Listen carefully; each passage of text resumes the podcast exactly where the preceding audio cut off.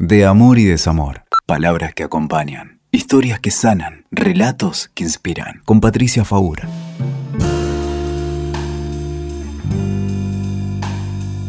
En la mitología griega había un joven muy hermoso, tan bello que todos se enamoraban de él, hombres y mujeres.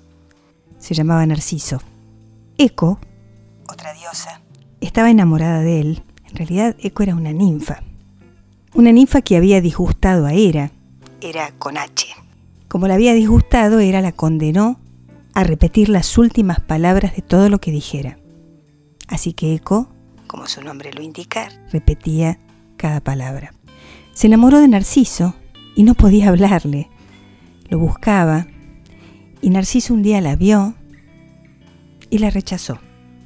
No soportó el rechazo, entonces se juntó con la diosa de la venganza y le pidió una venganza para Narciso. ¿Cuál fue la, venganza? Le pidió que Narciso tuviera un amor no correspondido.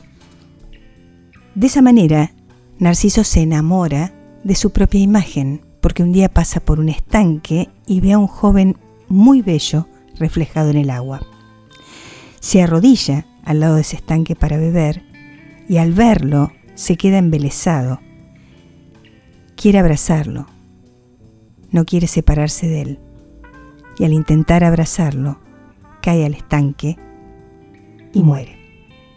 En ese lugar nace una flor muy bella que es la que hoy conocemos como narciso. Empiezo con el mito griego porque vamos a hablar de los narcisistas. Y la verdad es que el narcisismo es una palabra confusa porque hay un narcisismo que podríamos decir que es saludable. Y hay un narcisismo patológico, excesivo si se quiere. Porque está bien que nos amemos, está bien que en algún lugar podamos decir algo muy bueno de nosotros mismos y a veces estemos muy contentos y muy orgullosos de lo que nos pasa.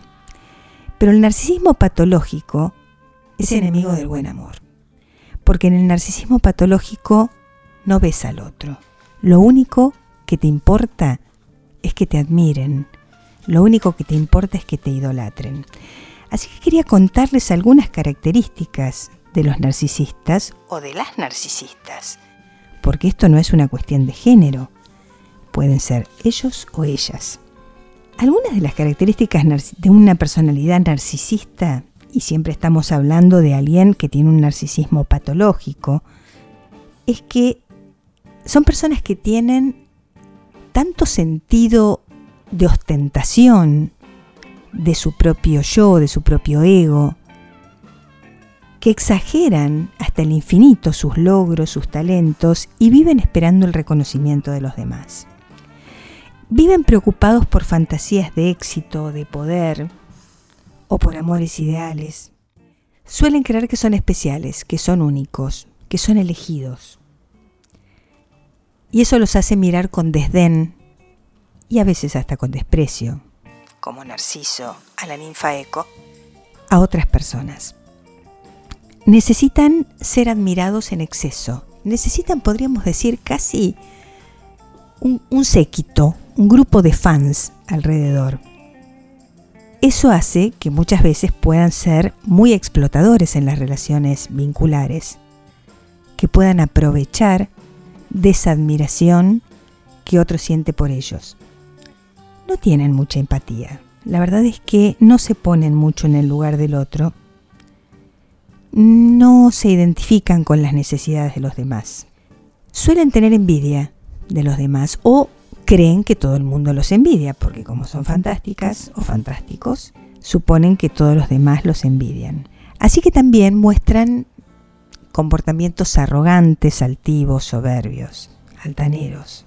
Son esas personas que, más allá de la descripción, vos podés ver a diario, sobre todo en situaciones o en lugares de poder, de poder, yo que estoy en el ámbito académico, uno puede ver esto en el ámbito universitario, académico, lo, ves, lo puedes ver en el ámbito político, en el mundo del arte. Son esas personas que están tan embelesadas consigo mismas que cuando hablas con ellas solo hablan de sí. no te preguntan nada de vos, no les interesa nada de tu vida. Si contás algo de tu vida, rápidamente cambian el tema y lo refieren a sí mismas. Es muy difícil sostener una conversación con esas personas. Hay una frase de, de Shelley Winters que me parecía divertida, que de algún modo dice que cuando uno se enamora de una personalidad narcisista, él y ella están enamorados de él. O él y él están enamorados de él. Quiero decir, los dos están enamorados de la personalidad narcisista.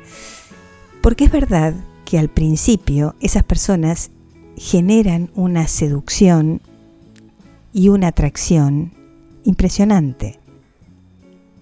Y es verdad también que hay muchas otras, y sobre todo personas más desvalorizadas o más inseguras, que quedan atrapadas en esa fascinación. Las personas que no son muy inseguras se quedan atrapadas un tiempo, después se cansan, porque las personalidades narcisistas aburren un poco. Pero si vos no sos una persona muy segura de vos misma, si sos una persona desvalorizada y ni que hablar, si sos una persona con una dependencia emocional, es muy probable que te quedes atrapado ahí. Porque en realidad, desde tu desvalorización al principio lo que vas a sentir es, wow, mira, esta persona me miró. Quiere decir que yo debo ser valiosa. Y los demás me van a ver con él o con ella y van a creer que yo soy muy valiosa. Y eso hace que te quedes mucho tiempo en ese desafío tremendo, tremendo e imposible, que es que un narcisista te ame. Porque la verdad es que nunca te va a mirar a vos, por lo que vos sos, por lo que vales. Te va a mirar para ver si le quedas bien, para ver si le das más brillo. Las personas narcisistas con un narcisismo patológico no soportan demasiado que el otro brille. No hay lugar para dos. Y eso hace que con el tiempo, aún esas personas dependientes emocionales o inseguras o desvalorizadas, empiecen a cansarse, empiecen a reclamar, empiecen a pedir un amor que el narcisista no puede dar. Por eso creo que es importante que estés atento, que mires a tu alrededor. En algunos casos son personas con las que te vas a cruzar y que no tenés un vínculo más que ocasional.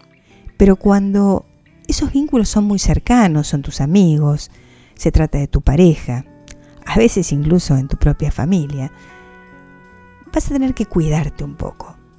Porque la verdad es que son personas que pueden sacar mucho de vos y no darte nada.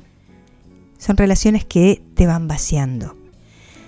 Y quiero terminar esta reflexión con algunos pensamientos sobre el amor, como siempre. Me gusta pensar sobre el amor. Y quiero que pensemos juntos. ¿Es posible que un narcisista pueda amar? A otro me refiero, ¿no? Y la verdad es que no.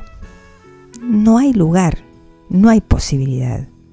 No hay posibilidad de que salga en algún momento de su caparazón para interesarse por la vida de alguien. Lo hace de a ratos, pero solamente en función de su propia conveniencia.